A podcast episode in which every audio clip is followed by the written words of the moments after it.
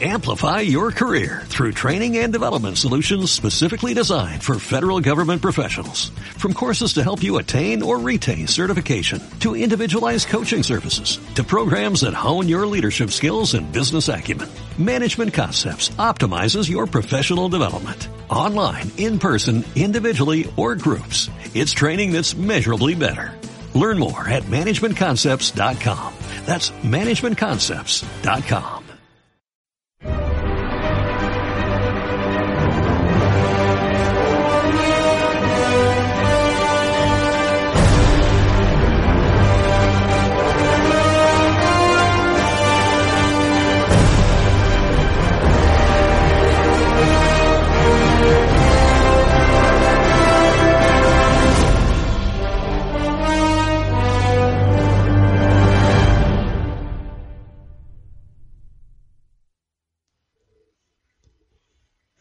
a todos, bienvenidos al refugio del ocio, o mejor dicho, a lo que era el refugio del ocio. A partir de ahora, como veis en el nombre del canal, eh, nos vamos a llamar eh, Los Cerros de Gondolin. El canal y el podcast están evolucionando y se están produciendo cambios y este ha sido uno de ellos y creo que es el más significativo de todos. A partir de ahora nos vamos a llamar los cerros de Gondolin y poco más hay que explicar. Los motivos son eso son cosas privadas de, de, de la dirección del programa, yo, Javier o y del co-director del programa, David. Así que bueno, hemos decidido que a partir de ahora nos vamos a llamar así. Os doy las gracias a todos por seguir escuchándonos y bueno, vamos a entrar ya en materia. En el capítulo de hoy es un pequeño homenaje al Día del Orgullo Friki, que ha sido el día 25 de mayo. Va a ser un programa más, cort más corto de lo habitual y vamos a hablar de eso, del Orgullo Friki. Va a ser más que nada Incluso no vamos a hablar del Día del Orgullo Friki, va a ser una pequeña reflexión de lo que ha supuesto en nuestras vidas, ¿no? Cómo lo llevamos. Y nos vamos a meter ya de lleno en el programa. Espero que lo disfrutéis. Y empezamos por primera vez, pero no el primer programa, pero sí por primera vez, con los cerros de Gondolin. Os saluda el director, Javier. Y hoy con nosotros tenemos eh, una vez más a David. David, saluda a nuestros oyentes. Buenas humanoides. felicidades, David, nada más empezar, o sea, felicidades. Gracias, felicidades. gracias, gracias. Y vamos ya del tirón, vamos a, a, dedicar el programa al friquismo. Hoy no vamos a hablar nada en concreto, solo hacer una reflexión, meditación, vamos a, vamos a, compartir con todos vosotros lo que es la vida de un friki en nuestras vidas, ¿no? Y para empezar, eh, voy ya del tirón a, ahí a saco. David, yo voy a responder la pregunta después de ti, pero ¿cuál fue la película, David? ¿Cuál fue esa película que te hizo da darte cuenta que eres un friki que te enganchó a, a esto del friquismo. Es que acordarse de eso es como a ver si te acuerdas del primer biberón que tomaste.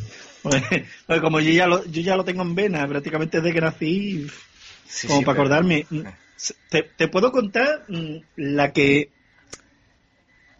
la que recuerda así por encima que podría ser de las primeras, que, que fue Superman 3 precisamente. Oh, qué peliculón.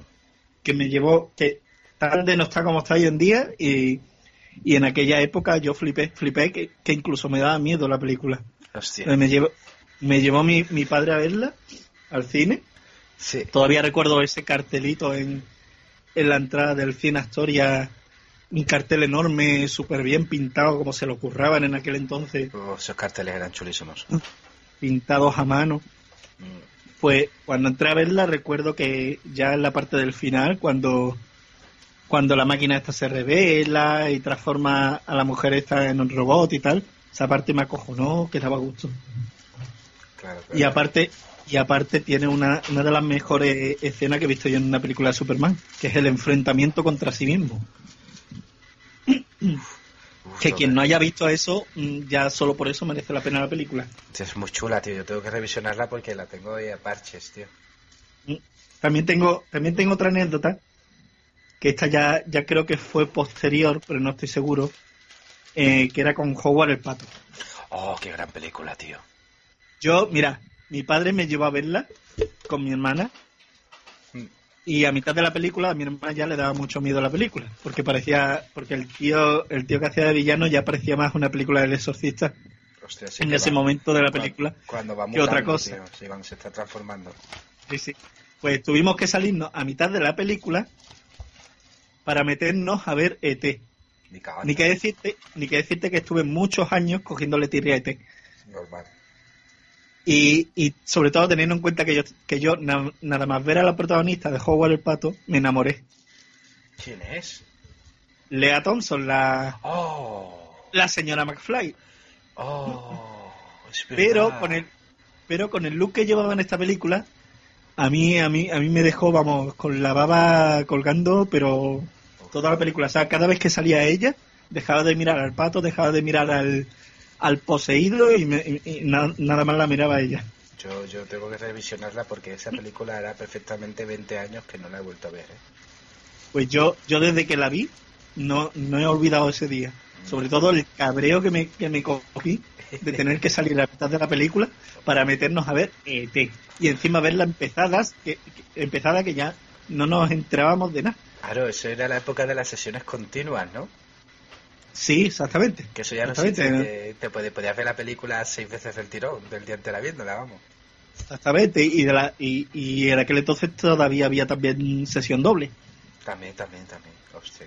Que recuerdo, mi, mi padre me llevó a ver, eh, era sesión doble de, eh, creo que se llamaba Class, un coñazo, que era un culebrón.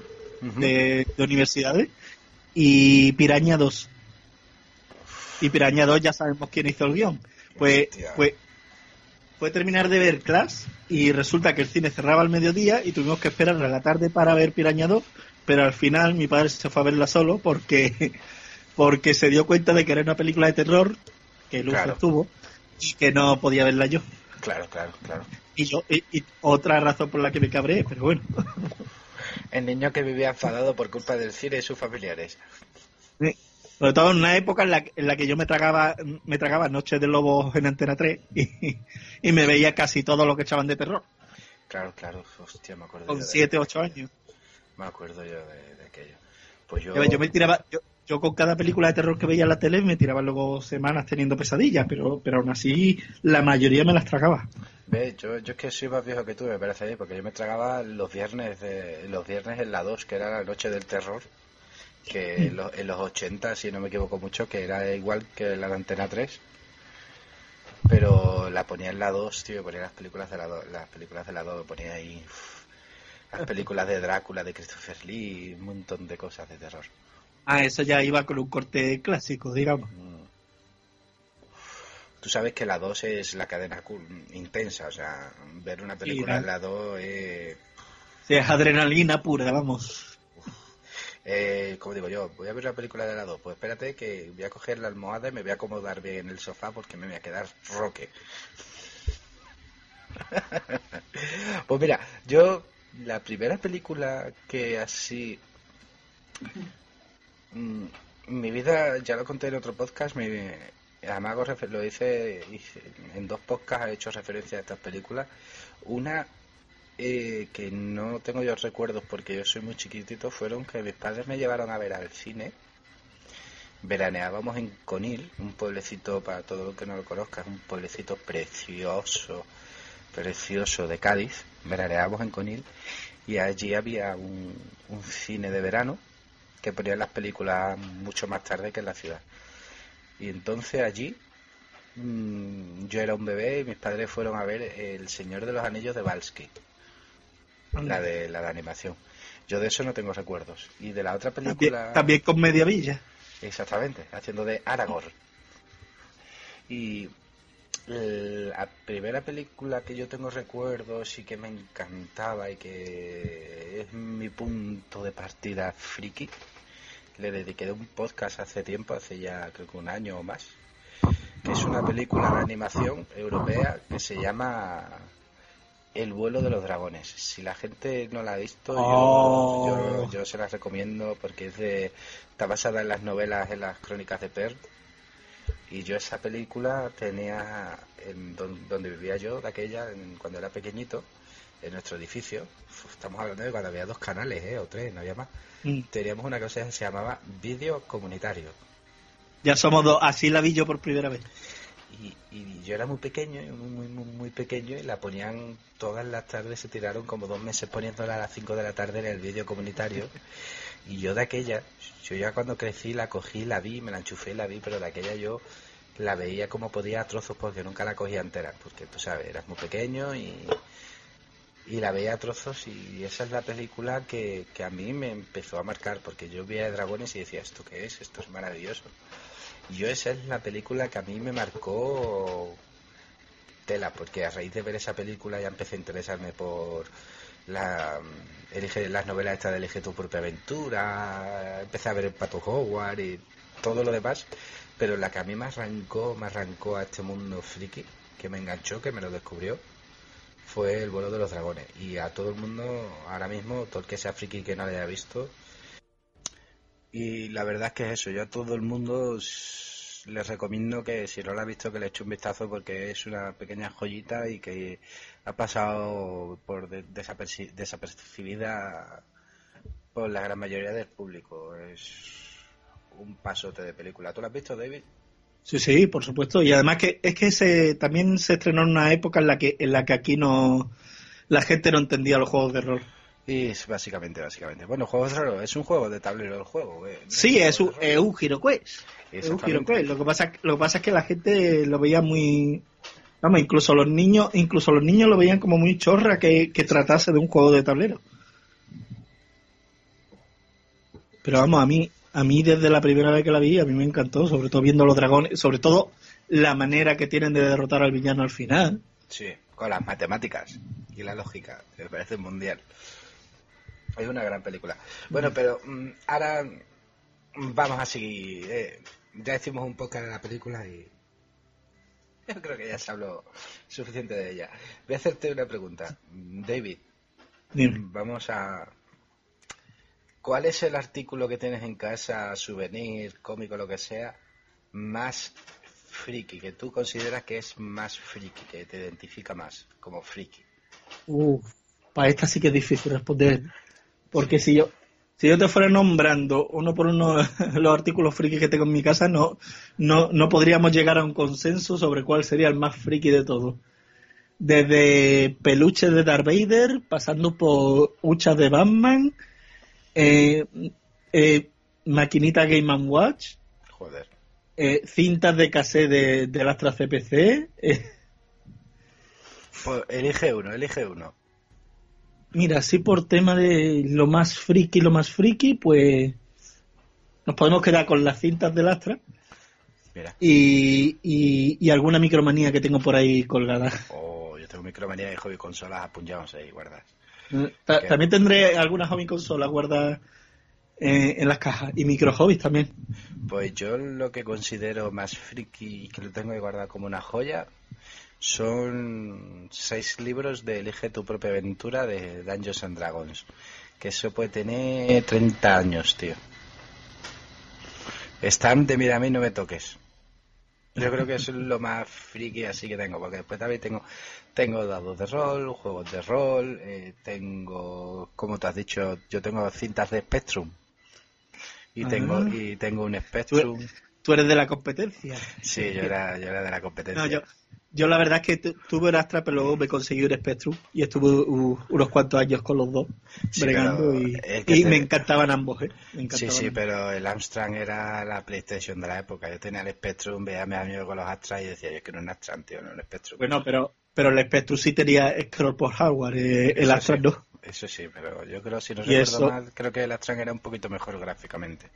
Hombre, es que esos colores no, no lo puedes comparar con el color Clash, teóricamente cuando en el, el Spectrum no se creó para juegos, precisamente. Ahí está, ahí está. Ahí está. Bueno, vamos a pasar a la siguiente cuestión, porque como nos pongamos a hablar de las cosas frikis, eh, Oh.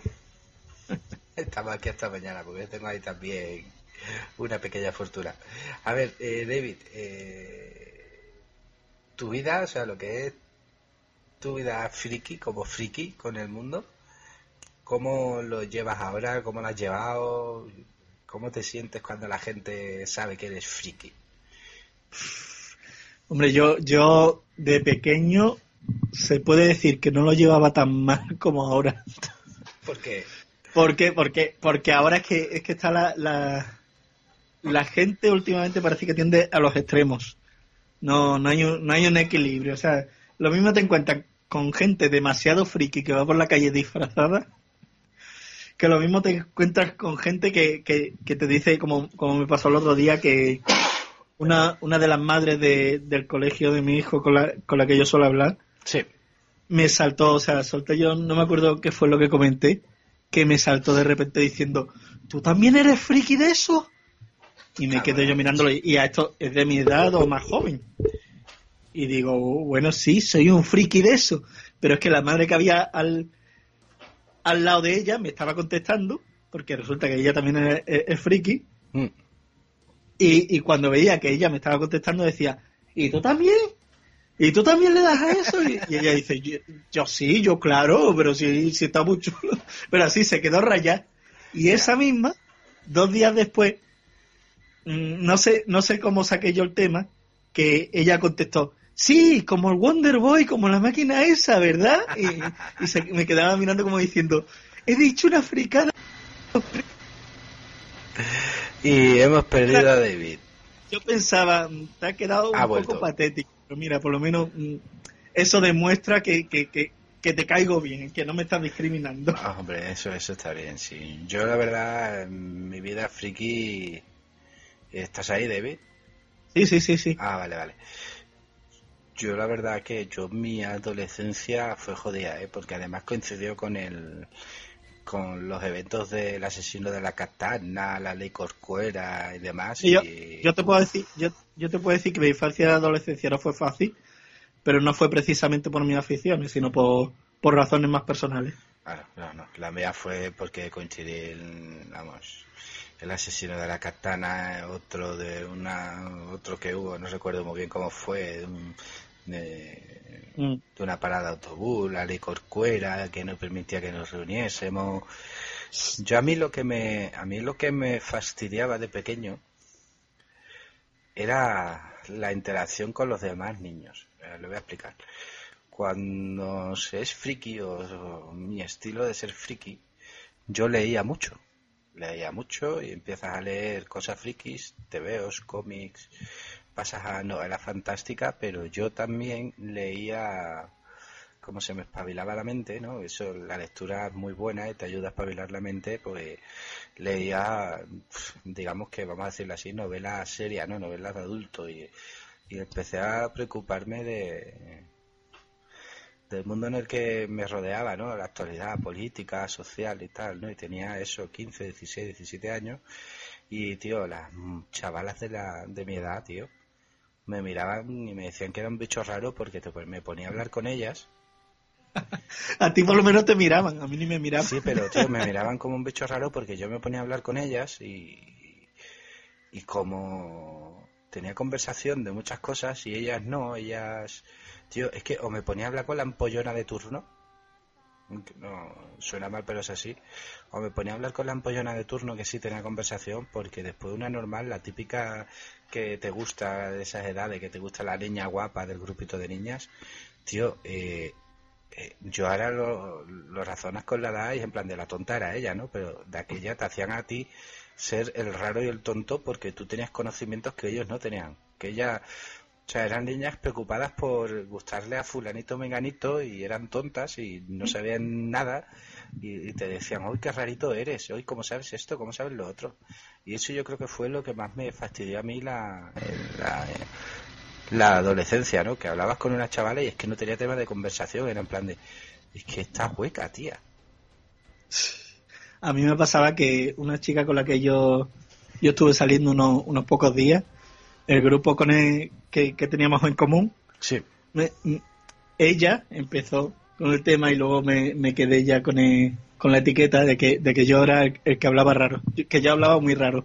Es que es eso, tío, como lees y te preocupas, tienes más vocabulario y a aquella edad, tío, nos, Exactamente. nos- tío, nos- exactamente. éramos los raros por, por, por- porque, porque ellos eran unos analfabetos, tío, sinceramente, o sea, porque ellos eran analfabetos, a nosotros nos hacían quedar como, como los bichos raros, tío. Yo creo que como yo habrá mucha gente, tío.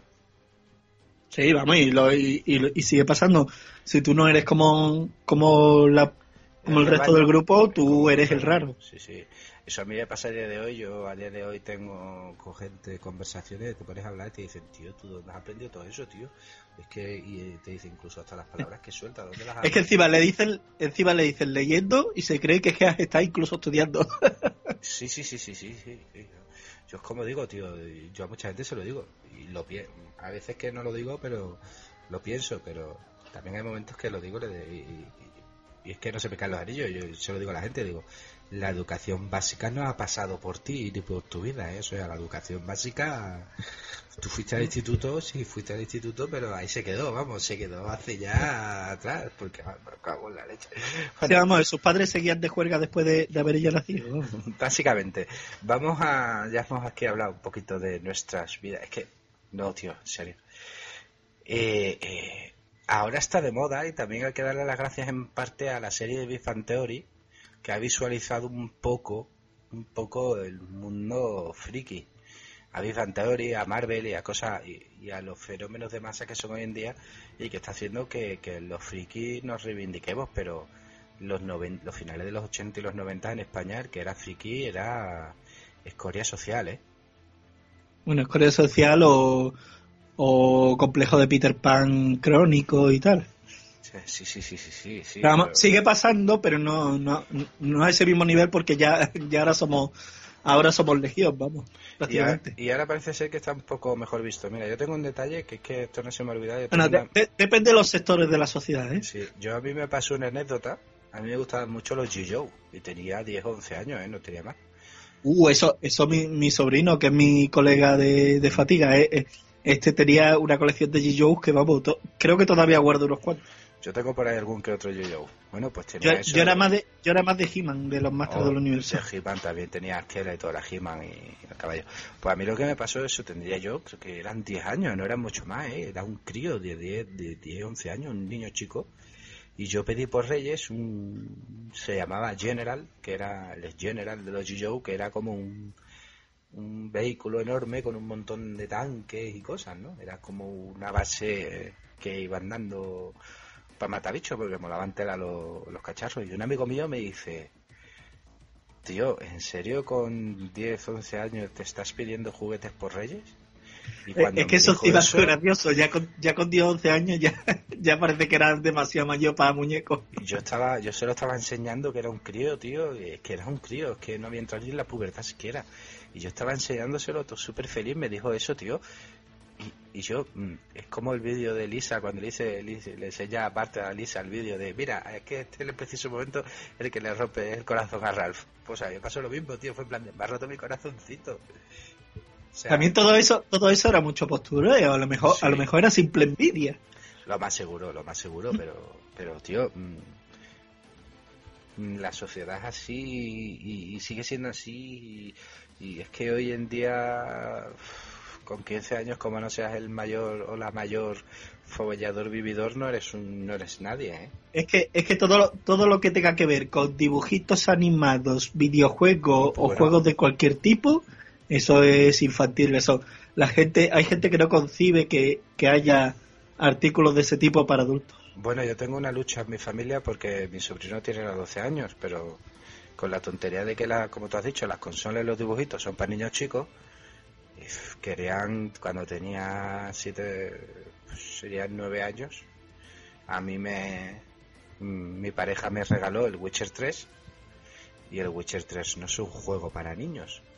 Yo tuve que discutir con mi hermana porque yo le, niño quería jugar y decía, es que esto no es para niños. Y mi hermana razonaba, me decía, es una maquinita, le llamaba a la consola, es una maquinita, eso es para niños. que se Y encima tu hermana, que no es que, Sí, que, no sí, que sí. lo digan tus padres, precisamente. Que el niño juegue con la maquinita. Yo le decía a ella, no, que salen prostitutas, salen tetas, salen desmembraciones. Pero ella en su cabeza, en, en su cabeza no entraba, o sea, eh, para su concepto la, la videoconsola es la maquinita y los juegos son para niños y un día... Eh, Eso tú le dices, eso tú le dices, ¿tú le dejarías ver Juego de Tronos con su edad? Sí, sí, sí. y ahí sí, tiene sí. una comparativa No, buena. no, no, es que mi hermana sí, sí. sí, ella ¿Sí le son- dejaría? Son dibujitos o series fantásticas, son cosas de frikis y lo deja que lo vea y no se molesta. Y yo estoy comentando, lo, lo toca por mi familia, pero es que eso, eh, eso es actual y es como los dibujitos estos japoneses que yo cuando veo a niños de 4, 5, 6 años viendo Shin-Chan me quedo con la cabeza, me quedo, digo, Shin-Chan, tío, un niño chico no puede ver Shin-Chan, Shin-Chan no es para niños chicos, tío. No, o sea, es familiar, pero tampoco niños- tampoco es como muy como para verlo a niños pequeños. Y si a tu caso lo puedes ver con tu hijo, pero lo tienes que ver con supervisión y otras muchas cosas, tío. Eh, Mm. Como esta se- Berserk, Berserk, Berserk. es- Joder, Es, joder, eh, es es una de las series más bestias que se ha hecho en, en la historia del anime, ¿no? Bueno, pues yo tengo un amigo que me dice, ay, mira, mi niño está viendo Berserk. Y yo le dije, pero que el niño tiene cinco años, que no es para verlo. Es el concepto que tenemos hoy en día de porque son maquinitas, como les llaman. o y son dibujitos, O dibujos, son cosas para niños. Pero son no TVitos. Sí, mira, en Sevilla, yo no sé si ha pasado en Málaga, pero en Sevilla estas últimas navidades ha habido un fenómeno. Yo se lo tuve que explicar a mi hermana porque se los regalaron a mi sobrino. Los, las mierdas estas de andar, tío, que se mueven solas, tío. Sí, la- los patinetes estos sin, sin manillar y eso. ¿no? Eléctricos, eso no es para críos, eso no es para niños. No. ¿eh? Eso Bueno, bueno, tampoco es para algunos adultos, que, que donde, donde mi hijo va a hacer las extraescolares, se pegó una, un guarrazo el otro día. Sí, pero a ver, eso- Es que se escuchó en todo, en todo el polideportivo. Eso, Eso- era, eso era, vamos, era para verlo grabado. Eso, pero eso lo inventaron O sea, que para ir a trabajar, para moverte por la zona de oficinas y demás para ir a trabajar. Y aquí, donde vivo yo, en, en Navidades todos los niños tenían uno, que es un cacharro que vale 400 pavos. Sí, aquí igual, aquí y, igual. y todo el mundo con el concepto de no, no, yo no lo uso, esto es para el niño. No, mire usted, mire usted. El niño lo puede usar, por supuesto que lo puede usar un crío, con su casco, sus coderas, sus rodilleras. No estoy diciendo que un niño no lo pueda usar y se va a divertir muchísimo. Pero eso es un invento de un adulto para un adulto. Y además no hay, más, no hay más que ver la distribución para los reposapiés, eso se ve, que es que está hecho para personas adultas. Exactamente, y la equivocación que hay de que porque sea dibujito, sea una videoconsola para un crío chico no y no superviso el contenido porque se creen que es para niños chicos, me parece un error muy grande por parte de la sociedad. Pero aquí estamos entrando en un debate muy largo, así que vamos a pasar. Bueno, bueno, pero si, si tú te fijas cómo van los niños subidos, van espatarrados. Es que... Es una locura. De todas maneras, es eso. Esto vamos a meter en un debate infructuoso que no va a valer para nada y que toda persona que esté escuchando este podcast, si no piensa igual que nosotros, va a pensar prácticamente igual que nosotros, porque como aquí no hablamos de deporte, de fútbol, ni de Cristiano ni de Messi. bueno, me voy por los cerros de Úbeda. David, mm, ¿cuál es para ti el, tu gran referente friki? Tu ídolo, tu, tu icono. Yo es que yo es que no soy persona de ídolo. Yo no he tenido nunca una persona que pueda decir yo que es mi ídolo. Yo, eso sí, admiro y sigo a mucha gente. Mucha gente. Lo que es Hugh Jackman, a Kate Blanchett, a Helen Mirren, a McAvoy. Y bueno, ya en los 80 al Chuaché, por supuesto, a Bruce Willis y a Jackie Chan. Eso eran, eso eran digamos, mi- mis referentes para lo que era el cine. Qué grande que echar, tío. Y me acuerdo yo que para los cómics, eh, Marshall Rogers para mí era el, el mejor dibujante que había visto en mi vida. Uf, pedazo de dibujante, tío. Los cómics, los, sus cómics de Batman con, no me acuerdo cuál era el guionista ahora mismo, eran la leche, eran los mejores cómics que se habían hecho hasta ese momento, con perdón de Frank Miller. Y muy, muy un grandísimo un grandísimo Mm. artista artista no dibujante porque no no nos equivocamos ¿eh? Eh, es un artista por supuesto, no, bueno, independientemente de los dibujos del, del cómic, no había más que ver sus portadas, eso eran auténticas obras de arte. Y además a, a, a doble página, o sea, portada y contracubierta, cubierta y contracubierta. Sí, sí. Los hacía siempre así, seguido, para que, para que giraras el cómic y lo vieras entera la, la ilustración. Era Grandísimo, precioso. grandísimo, sí, una maravilla. Pues yo, yo sí tengo, yo sí tengo un fetiche, yo tengo un ídolo y además te lo estarás imaginando y, y seguro que lo sabes de sobra, pero yo es que desde aquí tengo la lástima de no haberlo conocido y no lo voy a poder conocer nunca, por lo menos en esta vida y yo es que Bueno, quién sabe, a lo mejor, a lo mejor eh, cibernéticamente, quién sabe. no, no, no. Sí, cibernéticamente me da que tampoco, esto es un poco complicado. Yo, yo No, un holograma, mira la máquina del tiempo, la Bueno, película. sí. Yo, mi gran, mi gran gurú para mí es Tolkien. Lo descubrí con 11, 12 añitos y yo, mi gran, con esa espinita que te queda es, es haberlo conocido en persona. Que no, lógicamente no lo pude conocer, hemos sido otra generación diferente, pero yo mi gran, mi gran gurú y creo que uno de los grandes iconos del siglo XX es John Ronald Reuel Tolkien. Eh, no digo más, y no digo más porque su nombre lo dice todo. Junta, Eh. junta iniciales y lo sabrás. Básicamente. Bueno, David, mm, todo tú, yo, mucha gente somos friki y ahora estamos en una época dorada, vamos a decirlo así, dorada, en, porque tenemos películas de Marvel, de Star Wars, de Star Trek y de series, de lo que se te ocurra, pero hay algo, algo que quieras ver en, ser- en, en el cine o en serie que todavía no se haya hecho. Eh, Eso es que se ha hecho ya tanto que, que no se me ocurre qué es lo que podría hacerse que no esté ya ahí. Porque sí, sí hay muchas cosas que me gustaría ver en condiciones. Como por ejemplo, como por ejemplo Hellboy, la serie que está en camino, a ver lo que hacen. Porque lo, lo que hizo Guillermo del Toro me resultó divertido, pero no es lo que, lo que te lo que te, te No. quiere mostrar Miñola en los cómics. No, es- no es Hellboy, es muy palomitero. O sea, Guillermo del Toro es muy palomitero. Sí, es un, es un superhéroe. Es un superhéroe venido del infierno, ya está. Le pone de origen que ha venido al infierno y es un superhéroe de Marvel. Que, que sí, que las, dos las dos me gustaron, pero pero no es el Hellboy de los cómics. Yo desde que leí Semilla de Destrucción, yo me quedé flipando con ese personaje y, y con el autor Miñola. mm, Ya desde entonces, todo lo que hacía Miñola, por lo, por lo menos le echaba un vistazo. Grandioso, grandioso. Porque es que tiene, tiene una, una estética, una forma de dibujar que es que Es grandioso. no es de esas personas de esas personas que, que son únicos en su mundo y no va a haber dos como él Sí, no, es, es, es una maravilla. Mm. Pues yo lo que quería ver, y voy a tener la suerte de verlo, es la serie de The Witcher. sí sí es cierto sí eso, eso sería un buen Era- candidato también por mi parte ¿no? Era así, digamos que lo que así yo tenía en su momento de, de esto, porque no hacen una película, una serie, y The Witcher. y Mira, ahora- Netflix ahora que me la perdona ahora que me la has recordado si hay una cosa que me gustaría ver plasmada o en película o en serie que es una novela que me leí yo con, con unos 20 años que mm, no recuerdo ya ni a quién se la presté y desapareció ¿Qué novela? que se llama Jerek Intriga en el Castillo Negro, de, de Steven, Steven Brust. Ni idea, tío. Es un, es un libro que pertenece a, las, a la serie de Black Taltos. Black Taltos es el protagonista de, de estas novelas, que es una especie de, de detective de, de- del mundo de la fantasía, en plan Ah, Tolkien. sí, sí, sí, sí, ya sé cuál es, sí, sí, ya sé. No he leído las novelas, pero sí. Pues- Pues el autor, el autor escribía estas novelas mientras jugaba juegos de rol, iba sacando apuntes para Ah, sacarla, para ir haciendo sus historias. Y cuando yo me leí la primera novela, que es por ahora la única que me he leído, me enganchó, me enganchó por completo y, y yo para leerme un libro en pocos días, con lo lento que soy leyendo, ya tiene que engancharme bien. Pues, pues en cuanto lo leí, se lo, se lo presté a un amigo mío, le pasó igual, se enganchó, lo leyó en pocos días y, y luego lo fui prestando y ya, ya no sé ni dónde se quedó que desapareció. Ese es el y lo- tipo mundo de prestar Y estoy buscando, pero es que es que no lo encuentro ni, ni en ni en versión digital en castellano. Hostia, Nada más lo encuentro, lo encuentro en inglés.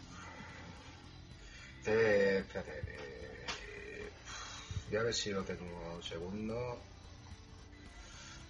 Yo me he tirado, yo me he tirado buscando en internet un tiempo la alguna versión en castellano, aunque fuera en PDF cutre, mm, y nada. Pues estaría interesante, oye, hostia, pues yo la verdad que sé quién es, sé qué novelas son, nunca me las leí, pero sí amigos míos se las leyeron y me las recomendaron y, y la verdad que, mira, ya que estamos aquí en el aire todo el tema, mm, puede ser un punto, si encontramos, si encontramos más información podemos incluso hacer un podcast, tío. Mm. Porque es un, no es un gran fetiche famoso conocido por todo el mundo y lo podemos dar a conocer. Yo voy a ver si encuentro las novelas y me leo alguna, tío, porque siempre me la han, comen- me la han recomendado, pero o tenía algo para leer antes que eso o cualquier otra cosa. Pero sí, sí, vamos, voy, vamos a mirarlo, tío. Pero... Ah, bueno, y otra cosa que quiero ver, que tampoco es... ¿Sabes si lo hacen algún día? ¿Se animan a hacerlo? Una película de God of War, de Kratos, tío. Buah. Mm, sí, sí, lleva, lleva en el aire unos cuantos años, igual que pasa con Halo y tal. Sí, dicen que van a sacar o van a hacer la película de Nathan Drake, creo que es de, de este. Sí, sí, esa, esa ya está seguro. Y vamos, va a ser Tom Holland el Nathan Drake joven, por lo visto. Sí, y dicen que, según tengo entendido, que si tiene éxito, pues harán más, más, Vamos, ya, ya van con la intención de que sea por lo menos una trilogía. más productos. Porque otra cosa que ya me lo dieron en el gusto fue el Señor de los Anillos. Eh, Mm. Tengo la, la sextalogía, vamos a llamarle así, las tres películas de las seis películas de, de Peter Jackson, que quieras que no. Y otra cosa que era los X-Men también lo hicieron. Mm. Gusten más, gusten menos, estén mejor, estén peor, se hicieron. No, ya, o ya a mí la, la, la nueva generación, o sea, lo que es Macabo y con Fassbender, a mí me encanta. Lo que pasa es que, lo que pasa es que ya en Apocalipsis ya se pasaban, pero, pero las dos primeras, la de primera generación y Días del Futuro Pasado, a mí me molaron mucho esas películas. A mí también me gustaron mucho. Y bueno, un detalle, la serie de El Señor de los Anillos, la que tiene Amazon, que hizo un pequeño especial a principio de año, final, final, principio de año de, este, de estas navidades, ya han confirmado que en la serie de El Señor de los Anillos se va a centrar en la vida de Aragorn de joven. A ver, a ver, porque- a ver, a ver, a ver, a mí me da miedo.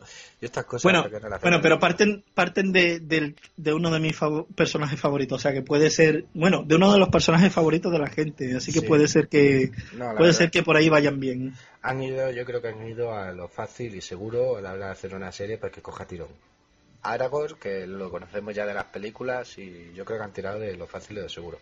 Sí, Y- y además es, es el personaje que al que más le pegaría una serie procedimental, porque da, da mucho pie a, a muchas aventuras variadas y tal. Hombre, sí, todos esos 80 años que se tira el nota por ahí saltando Mm. entre flor en flor y matando orcos, o sea, por ahí puedes sacarte mil, mil aventuras, mil situaciones, ¿no? La verdad. Sí, desde, desde su juventud rebelde hasta que conoce a Arwen ya puede pasar por mil, mil y una camas y mil y una aventuras y Bueno, eso, eso tenlo por hecho que el romance Aragorn Arwen lo vamos a tener del minuto cero en la serie, vamos. no yo yo creo yo creo que no que no se van a centrar tanto en el, en el romance con Arwen de hecho por lo menos por mi parte yo no lo pondría hasta el final A ver, es que es, un, es muy importante, ¿eh? porque Aragorn hace todo lo que hace por Arwen, o sea, la van a meter desde el minuto cero, la van a meter, pero vamos a ver la importancia que le dan a la hora de desarrollar la serie, ¿no?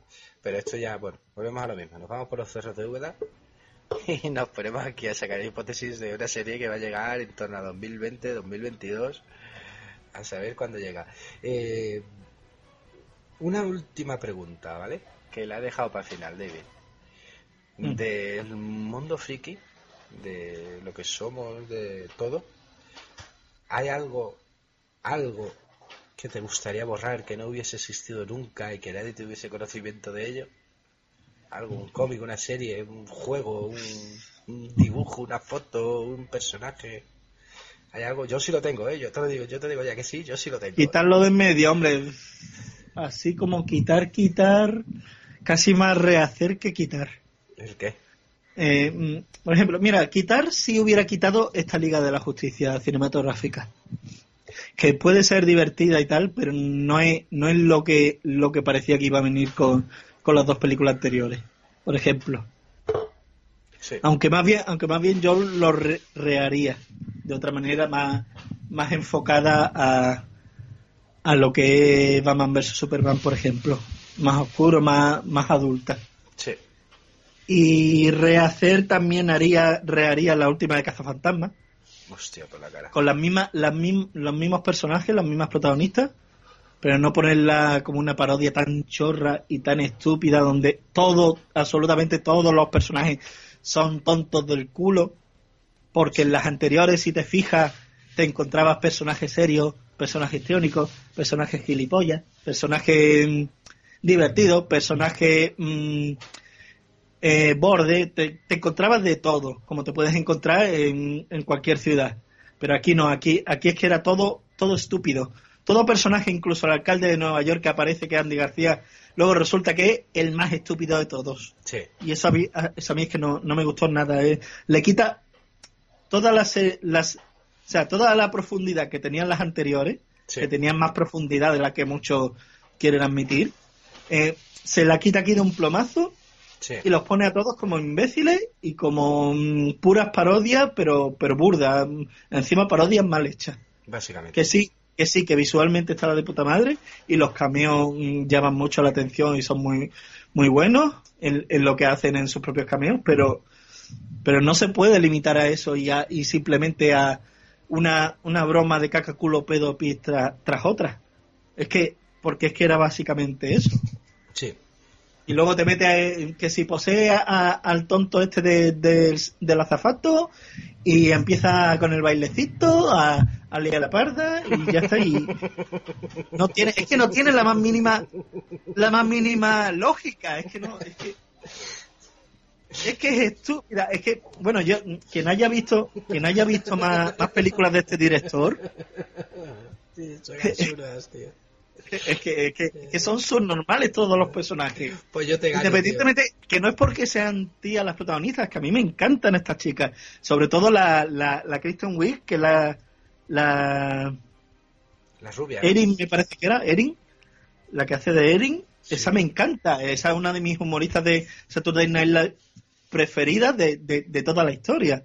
Pero, pero es que, es que incluso el personaje me gusta, pero, pero es que la ponen, llega unos momentos en que la ponen tan ridícula la pobre que es que, es que no, es que no, es, es que es cosa del director. Este director es que tú ves las películas que hace este tío Está entrando en directo. es que, es que, es que son todos los personajes igual en todas sus películas. Le estás dando un arranque de ira y todo. Pues yo te gano, yo te gano. Yo tengo un producto que quitaba que es mucho eh, que, que los cazafantasmas al lado es una obra de arte. Bueno, yo también, bueno, que no he acabado, también rehacería Indiana Jones 4. Lo que pasa es que esta, esta no me importa cómo ha salido porque a mí sí me gustó. Te sigo Pero yo la rehacería con, con ese final, pero de otra manera. Te sigo ganando, tío. Eso sí. Te sigo ganando. Lo que voy a decir a continuación es que es unánime mundialmente. ¿Qué cosa yo borraría de la faz de la Tierra y de mis recuerdos y del recuerdo de toda la humanidad? Señores, desde los cerros de Gondoli, la cosa friki que yo borraría para siempre de la faz de la Tierra hasta, vamos, la última huella Dragon Ball Evolution. Joder. Pero es que esa, esa, esa, esa yo creo que no llega a salir, ¿no? No que va. No que va. Mira, mira, he olvidado por completo esa película, ni siquiera, o sea, me viene una imagen de las antenitas de, de- del que hace de Piccolo Sí, y ya está, de- no me viene más de esa película. eh, Eh, Spike si acaso, de Buffy cazavampiros. sí, sí, sí, exactamente, el Spike. Y, y es que no, no me acuerdo de más, como mucho, Dios la imagen de la hace de Bulma y la imagen de la Pero, de eh, Chichi. En Ya serio, está. ¿cuánto cuesta ponerle a una muchacha una peluca azul? Pero que yo directamente es que no, no haría película de esa serie. No, esa se- Por lo menos americanas no. Ese fue- fueron los americanos, tío. Pero en serio, de verdad, o sea, eh, hay cosas malas en el cine. Hay cosas que son muy, muy malas. Pero esto, esto es lo peor, de lo peor, de lo peor. Si hay cosas malas, esto está peor todavía. Y si hay algo más malo todavía, pues peor todavía.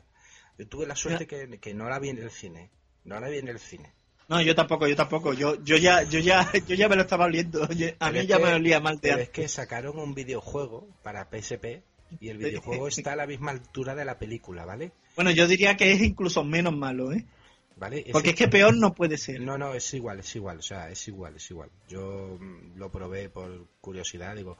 Sí, yo lo he jugado, pero me parece peor la película No, todavía. no, yo creo que está... Es que, en serio, o sea, tienes a Cho Yun Fat y le das ese personaje absurdo.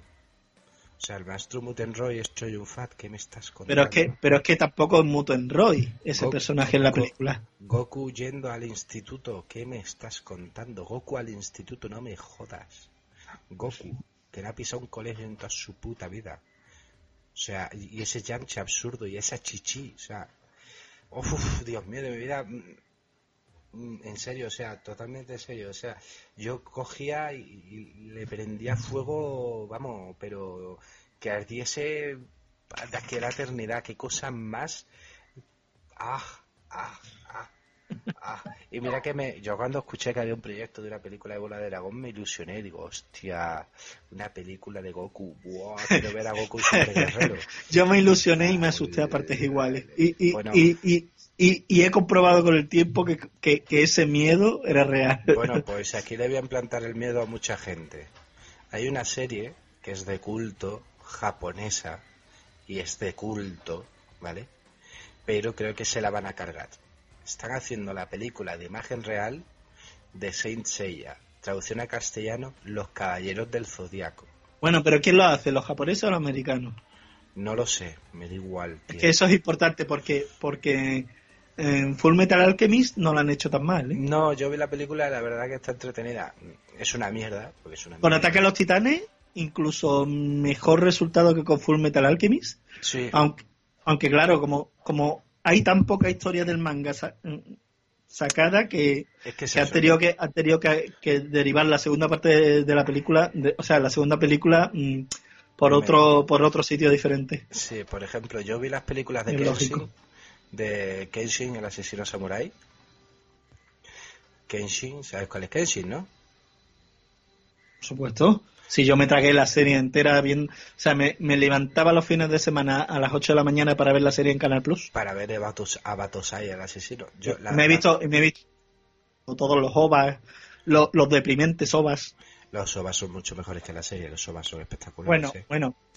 Yo sigo prefiriendo la serie porque es que es demasiado deprimente, ¿eh? demasiado triste, Yo demasiado me- trágica. Le- que vale- le que vale que- le Vale que los del co- vale que los del comienzo te lo muestra así como una tragedia, pero al final, ese final, Yo, Uf. uf, ves, esto, esto es tema para otro podcast, Kenshin, tío, Mm. porque yo, sinceramente, yo, mm, la, la- a mí la serie me gustó muchísimo, pero Mm. de- después vi las ovas y dije, hola, qué cosa más guapa. Le da un trasfondo a Kenshin que te lo imaginabas que había pasado algo, pero es que Kenshin en la serie es mm, mm, muy rosa, muy cómico, pero... Sí, es que- es que es una, una serie procedimental, es una comedia de aventura. Sí, sí, Pero claro, luego ver, ver los ovas del comienzo ya, ya te imaginabas que iba a ser algo así. Lo que no te imaginabas era cómo, cómo iba a acabar el personaje. Son- que eso es lo que me fastidió a mí. Sí, las ovas son una maravilla, te pueden gustar más, te pueden gustar menos, pero a mí las ovas me parecieron una pasada, tío. Tomoe y demás, tío, me parece una maravilla. Yo Kenshin la tengo en un pedestal porque es un... La serie al principio, la vi en su momento, era tenía esos 15 años, me cogió y me gustaba porque era un tío dando palazos, pero con la, de, la, la, la revisioné años después y cambié la estima que tenía y la y subió ahí subió subió Kenshin es brutal Mm. pues nada Y señores con ese, con ese Sanosuke. Oh Sansuke con ese Ah. pedazo de espada a dos manos reventando cabezas Para, Sí. ¿Cómo era? ¿La Zambata era o algo así? no la Zampacatú o Zampactú como tú estás diciendo es de Bleach Zambato me parece que se tradujo o algo así. Sí, no sé pero también la estás con, también se confunden con las espadas de, de Bleach ¿has Mm. visto Bleach? Eh, unos pocos capítulos nada más. yo No, no me llama. Yo sí la vi, al principio cuesta un poquito, al principio uf, es como, uff, pero después coge el ritmo y la serie se pone muy bien. Lástima que la cancelaron y dejaron de hacer el anime cuando le faltaba todavía, cuando iba a empezar el último arco argumental, o sea, la, última saga, y se canceló. A ver si la retoman como Bola de Dragón porque yo me he leído el, manga y la verdad que me ha gustado y Bleach está entretenida. es que es lo, es lo malo de que tenga tantos episodios, difícil, es difícil que llegue hasta el final. Uf, Bleach es larguísimo, tío. Es, es, muy larga, tío.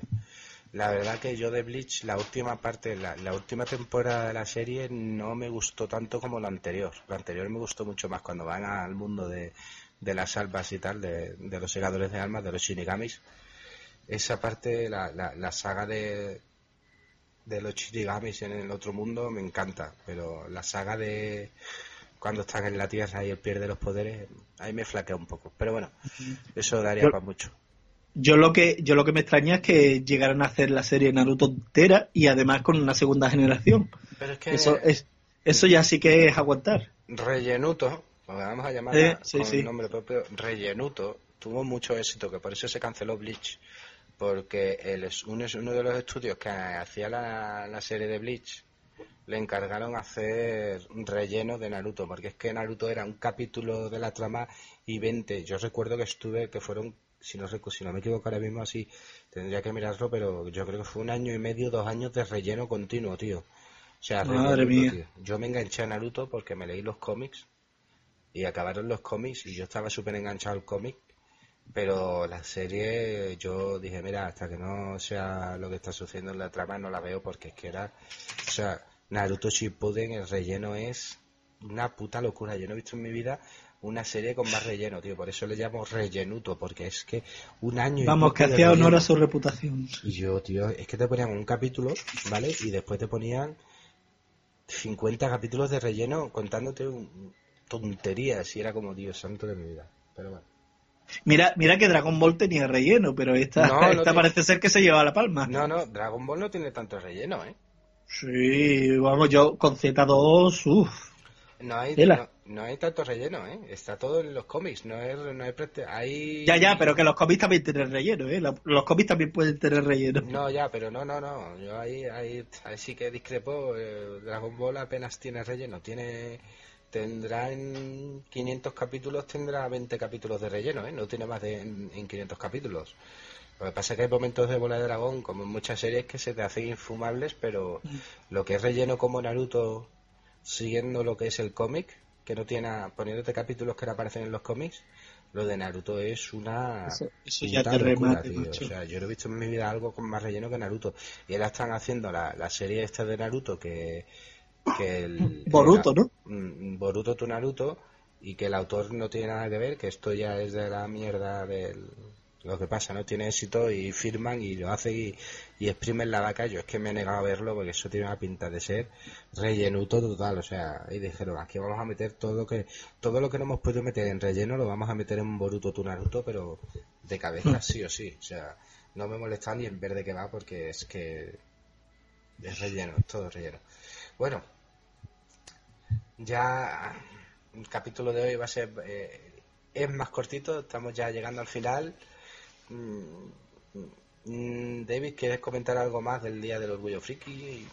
¿Quieres hablar sobre algo? Lo que sea. No sé, que mm, ya iba siendo hora de que, de que hubiera un Día del Orgullo Friki, que, que nos tiramos muchos años esperando algo de este estilo y tal. Y que la verdad. Y que, y que lo de ser, o sea, lo de la palabra friki, que tiene un origen despectivo, que a mí la palabra friki como tal no me gusta, porque también se, también se achaca a otro tipo de personas más que para mí no son tan agradables. Exactamente. Pero habría que buscar un nombre en condiciones para, para definirnos. Pero bueno, se, se puede sobrellevar. Y, que, y que hay que disfrutar de las aficiones y que por mucho que te digan y, tú y a ti te gustan estas cosas mm, hay que reivindicarlo Mira, yo una y otra vez continuamente mm, hasta que hasta que la, la sociedad entienda que es algo normal. que somos los que mandamos ahora y que y que y que vamos a seguir estando ahí por muchos años que pasen por muchas por muchas generaciones que pasen Claro que hay sí. que seguir reivindicando y disfrutando, sobre todo disfrutando. Exactamente, de lo- estás diciendo tú todo. Yo voy a decir una última cosa antes de irnos para que veamos que la sociedad va cambiando, ¿eh? Yo hoy me ha felicitado mi madre. Anda. Se me ha acercado, me ha dado dos besos y me ha dicho felicidades, friki. Ah, pues a mí, a mí solo me han felicitado mis amigos que son igual de frikis que yo. Uh, Pues para que veas, mi madre me ha, me ha dado dos besos y me ha dicho felicidades, friki, que hoy es tu día. Y yo, coño, coño, la primera vez en mi vida que me lo felicitan como si fuese mi cumpleaños. madre. tío, mi madre. Mi madre. Pero ya las madres, como madre no es ninguna. Bueno, señores, pues hasta aquí el capítulo de hoy, un poquito más cortito que el de los Vengadores. Un poquitín, un poquitín. Ya lo igualaremos con otra cosa. Seguro que sí, vamos, será por igualar. Así que bueno, nos vamos despidiendo y os emplazamos para el próximo capítulo que a ver si esta vez, bueno, todavía no tenemos fecha, pero pronto, pronto, muy pronto vamos a tener un nuevo capítulo de, el segundo capítulo en la nueva temporada, en, en esta nueva etapa de, de los cerros de Gondolin. Muchas gracias a todos por escucharnos y hasta la próxima. Y seguirnos en Facebook. Eso, eso, seguidnos en Facebook. Hasta luego. Adiós.